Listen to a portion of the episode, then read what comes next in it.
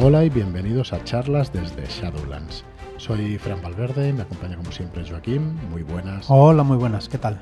¿Cómo muy buenas. Bien, pues eh, feliz lunes, muy buen lunes. Y nada, bienvenidos a un nuevo capítulo, un nuevo episodio de charlas desde Shadowlands. Sabéis que nosotros estamos los viernes y los lunes. Eh, tenemos a Nacho G Master los martes con su level up. Tenemos los miércoles al señor Arturo Losada con su trastienda. trastienda. Programa más que interesante, muy chulo, muy fresquito y con muchas entrevistas y gente distinta que le visita cada semana, ahí en la trastienda de, de Shadowlands. Y el jueves tenemos que baje de low si lo vea, un programa dedicado a Gam Show, que también de vez en cuando Álvaro se trae invitados y es un programa también excepcional para todo lo que sea investigación, todo lo que sea el sistema Gam Show. Esta semana creo que es la redención del Bion, la segunda parte la correcto para la semana que viene, que es que grabamos una semana con una semana de tiempo. Y vamos, muy, muy interesante lo que nos trata siempre Álvaro. Recordad también que está eh, la semana pasada, no la anterior, anunciaba también el curso de creación de aventuras de investigación en podcast. Este es totalmente gratuito. Y luego recordaros también que tenéis los Shadow Shots hasta el 1 de enero de 2024 que le mantendremos el precio, pero a partir de esa fecha va a cambiar de precio y va a subir de precio. Así que si alguna vez os habéis preguntado si está bien la suscripción, es el momento de comprobarlo. Entráis en shadowlands.es barra shadowshots y aparte de que nos ayudáis muchísimo por un precio bastante módico al mes, pues además de eso, pues vosotros salís beneficiados con más de 170 aventuras que hay ya, mm. mapas, hojas de personaje, hay una burrada de contenido en los Shadows, realmente una burrada. Desde investigación hasta aventura hay, hay un poquito de todo. Y a cuál mejor, la verdad, de Shadow Shot. Sí, de un montón de autores y un montón de, de sistemas diferentes. Sí, sí. Muy bien, y bueno, el viernes pasado comenzamos ya, os dijimos un poco en primicia que Stirpe de Danich el sistema que Enrique Camino utilizó para el libro básico de Estirpe de Danich eh, va a ser un poco nuestro sistema de cabecera para productos hechos en la casa y que le cuadren el sistema, ¿no? no tampoco nos vamos a encabezonar a, utilizar un sistema para una cosa pues que no, que no le vaya a funcionar, ¿vale? Pero sí ya hay en desarrollo mm, mínimo dos proyectos, dos proyectos grandes que van a llevar este sistema. Con lo cual, pues bueno, pusimos encima de la mesa, pues Joaquín y yo hemos decidido pues repasar esta DRS, esta, este documento de referencia de reglas, eh, documento de sistema de reglas, perdón, eh, que bueno, vamos a ir repasando este, este, sistema ya. Me lío eh, con las siglas. Sí, estás liando. Me, estoy liando. Vamos a leerlo directamente de aquí. Es el documento de referencia del sistema, DRS. ¿Vale? Documento de referencia del sistema. Y aquí van a estar todas las reglas excepto si hacemos alguna vez pues algún juego donde vayamos a ampliar o vayamos a modificar alguna de las reglas, pues no será lo mismo un juego medieval pues que un juego moderno, ¿no? Como es Estirpe de Danich. Entonces las armas van a cambiar, las capacidades van a cambiar un poco, pero la base del sistema va a ser siempre la misma, ¿vale? Sí, es una base muy sólida y que nos encanta. La verdad que es muy sencilla y fácil de, funciona muy bien de aplicarla. Una vez escuchaba, creo que fue Chema Pamundi cuando decía un buen sistema de investigación o un buen sistema de, eh, que funciona muy bien en mesa es aquel sistema que desaparece cuando no lo necesitas y aparece cuando lo necesitas. Nosotros creemos que Stirpe cumple con esta característica que nos parece muy, muy importante. Bueno, por hacer un resumen del programa anterior y seguir a partir de ahí, deciros que habíamos eh, definido las capacidades que es como de bueno o de malo es un personaje en cierto tipo de, tareas, en hacer cierto tipo de tareas. Sí, que teníamos siete capacidades. Dos de ellas para combate y cinco de ellas generales.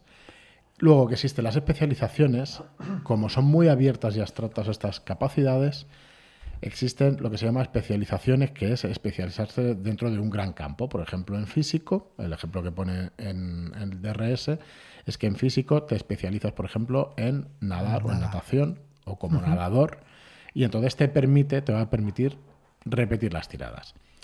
Los dados básicos de estirpe son de seis caras y la resolución de tareas, que también la tratamos en el programa anterior, es sencilla hasta el extremo. Tiras los dados que tengas en la capacidad, de 0 a 4 vas a tener la capacidad, 0 está claro, no vas a tirar No ninguno. vas a tirar. ¿Vale? De hecho, ya lo veremos más adelante, la tarea puede considerarse por el máster como imposible. Si tienes, si cualquier modificador te lleva los dados a cero, te puedes, puede el máster decir que la tarea es imposible, ¿vale? O sea que tiras de 1 a 4 y con la especialización, si estás haciendo algo que entra dentro de tu especializa- especialización, puedes repetir tareas. O sea, puedes repetir tiradas, tirada. perdón, las tiradas fallidas Sí. un éxito. O sea, cada cinco será un éxito y cada seis se contarán como dos éxitos, ¿vale? Esos éxitos extras redundarán en que la tarea se haga mejor, que se haga más rápido, etcétera, etcétera, ¿vale? Esto ya lo vimos en el programa anterior. Entonces, hoy... Di, perdona. sí. No, no, tira. Hoy vamos a seguir pues, con las dificultades o con los modificadores para el sistema de las tiradas, de la resolución de tiradas. Mm, hay situaciones en las que lograr resolver una tarea con éxito sea más fácil o sea más difícil en función normal. de diferentes factores normalmente externos. ¿vale? Pero en términos generales, lo, lo favorable o desfavorable de los siguientes factores externos, externos puede alterar la dificultad de la tirada. Si el director de juego, si el Game Master como lo llama él, o el director de juego, o el maestro de ceremonias como lo llamemos en los siguientes juegos, considera que alguno de los factores a continuación tiene relevancia para determinar el éxito de la acción, debe decirle al jugador que lance más o menos dados, que añade o reste al número de dados que lanzaría de acuerdo con el valor de su capacidad. ¿vale? Y aquí va a listar o vamos a tratar una serie de factores. El factor tiempo. Si se tiene más o menos tiempo del necesario. Va a sumarse o a restarse un dado de 6. Siempre son dados de 6. Entonces va a sumarse o restarse un dado. Coges Si la se tiene más capacidad tiempo, y- correcto. Si tienes tres dados, pues dependiendo, tirarás cuatro o dos. Eso es, ¿vale? En casos extremos va a ser un modificador de más menos dos dados. Si El factor de tiempo es muy determinante. Si te persigue un guardia de seguridad y tienes que abrir la puerta, pues para mí sería un 2, dos dados, porque te viene pisando los talones. O si ha sonado la alarma, pues a lo mejor es un dado. Con un dado, sí. ¿vale? Porque te van a llegar, pero no tan rápido como te llegaría pues, un, un guardia de seguridad. El factor tamaño o magnitud. Si el objetivo es especialmente grande o pequeño, ambicioso o trivial. Ahí vamos a tener más menos Más, menos. un dado. Y en casos extremos, que eh, un objeto sea muy grande, si tú eres muy bueno en físico, pero tienes que levantar, pues yo qué sé, eh, pues un- una moto grande, pues vas a tener una dificultad mayor, ¿vale? Y luego el factor de calidad. Si el resultado deseado debe ser mejor o que no hace falta que sea especialmente bueno. ¿vale? Ahí vamos a también sumar o restar un dado. ¿vale? Sí, básicamente en todos los factores es lo mismo. Es lo mismo, Sí, efectivamente. Le ¿vale? sumas o le restas un dado. Es o dos dados si es algo muy extremo. Eso es. El último es la actitud del interlocutor u objetivo. Entre menos 2 y más 2, en función de su predisposición de partida, con la que empiece. ¿vale? Y hay una escala que nos pone en la DRS Enrique Camino, que es muy chula, que realmente puedes moverte en, Sí. en esa escala para Se arriba y para entiende, abajo. se entiende muy bien. Sí. Sí, está muy bien porque eh, si el interlocutor es neutral, no se modifica la tirada. Si es un, un- un interlocutor que tú como Game Master, como director de juego, consideras confiado, le puedes sumar un dado a la tirada, le puedes dar una bonificación de un dado. Si crees que es amigable, dos dados. En cambio, si de neutral pues pasa a desconfiado o es desconfiado ese interlocutor, vamos a restarle un dado a la tirada. Y si es hostil, si directamente es hostil, si es eh, Clint Eastwood en la peli esa de que tramáis, morenos, pues le pondremos un menos dos dados. Un menos dos, ¿vale? sí. Y bueno, a partir de aquí, estos cuatro factores, el factor de tiempo, el de tamaño magnitud, el de calidad o el de la actitud del interlocutor, son los cuatro factores eh, Más fáciles de más normales ¿no? y más normales que te puedas encontrar en una partida. Luego, cualquier otro factor externo que el Game Master considere relevante, por ejemplo, que te llueve muchísimo cuando estás conduciendo, ¿vale? Que puede ser también un factor de calidad de, de la acción, o- pero bueno, en Sí, lo principio puedes es una cosa meter en varios factores y bueno, sí.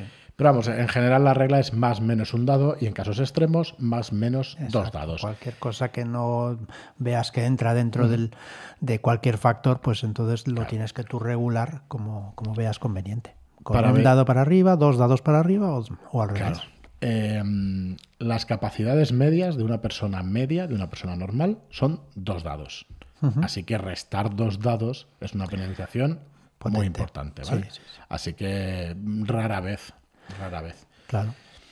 Bueno, si crees que este sistema es un poco complicado, pues utiliza esto que te vamos a decir a vuela pluma y no, no hace falta que entres en el factor de detalle en cada una de las situaciones. Claro, sí, claro, no hay que detallar los, los factores. No. De- si tienes factores externos claramente favorables, tienes un más 2. Si tienes factores externos claramente desfavorables, tienes un menos 2. Y si tienes factores externos muy, muy desfavorables, tienes un menos 4. Te vas para casa. Entonces hay un apartado aquí donde entra Enrique Camino que nos explica que estos penalizadores van a, van a influir en la cantidad de dados que tiras. Entonces, si alguna vez vas a estar en cero, pues va a ser una tarea imposible, ¿vale? En cero o en menos un dado. Sí. ¿vale? Pero puedes, te deja la, la posibilidad de permitir tirar dos dados. Y obliga al jugador a utilizar como resultado el número, número menor, menor. De, las dos, de los dos dados obtenidos.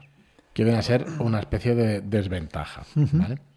Entonces, es complicado tirar dos dados y que te salga algún 6. Es complicado que te- Pero bueno, eh, no es un sistema que penaliza muchísimo, es un sistema más bien palpi, que Sí. normalmente ayuda a los jugadores a conseguir lo que quieren. Eh, pero bueno, puedes hacerlo mucho más complicado pues con estos modificadores, ¿no? Así que bueno, estos son los modificadores a la resolución de tareas. Vamos a seguir con las tareas extendidas únicamente y con las encadenadas y lo dejaremos también por hoy, ¿vale? Para hacer los programas cortitos y al pie y que poco a poco vayamos aprendiendo el sistema de juego y no nos dejemos nada. Bueno, ¿qué son las tareas extendidas? Las tareas extendidas son aquellas tareas que no se puedan realizar de una vez, por su volumen o por su complejidad. Por ejemplo, retirar un coche cruzado en la carretera lo suficiente como para, como para franquear el paso al vehículo de los personajes. O trepar hasta los balcones de la tercera planta por el exterior de un edificio. Puede ser que, eh, que el GM en este caso, que el Game Master en este caso, deba determinar cuántas tiradas exitosas diferentes son necesarias para considerar la tarea realizada. En este caso, los éxitos extras te van a permitir acabarla más rápido, Más rápido. de lo que presupones, ¿vale? Eh, por ejemplo, si el Game Master, si el director de juego determina que para comprobar todos los cuadros eléctricos del edificio hacen falta tres tiradas, si en la primera se obtiene un éxito y en la segunda también se obtiene un éxito, y además un éxito extra, se puede considerar ese éxito extra como que la tercera tirada no hace falta hacerla y que ya lo has conseguido, ¿vale? Muy bien. Fácil. Si resulta más sencillo, se puede pensar en las tareas extendidas como en términos de requieres tres éxitos, o sea, requieres tantos éxitos, en este caso tres éxitos, ¿vale? Y que vayas tirando durante tantos turnos sucesivos como sea necesario para acabar obteniendo esa cantidad total de éxitos. Tú a lo mejor en el primer turno ya consigues tres éxitos, lo has hecho de una manera súper eficiente y rápida. Y Estas serían las tareas ex- extendidas, ¿vale? Pero existe también una tarea encadenada. En los casos en el que un personaje jugador planea realizar diferentes tareas una detrás de otra, Estos son diferentes tareas.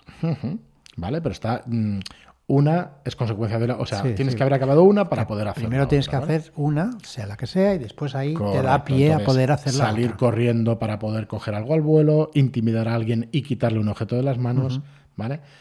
Eh, va un poco igual que antes. Eh, pueden realizarse los éxitos extras que se logren en la primera tirada como dados añadidos al chequeo de la segunda, ¿vale? Pero hay una limitación. La limitación es que un personaje solo puede encadenar tantas tareas como su valor en físico. ¿Vale? Con un mínimo de dos. Un personaje con físico 1 podría encadenar dos acciones. ¿Vale? Vale.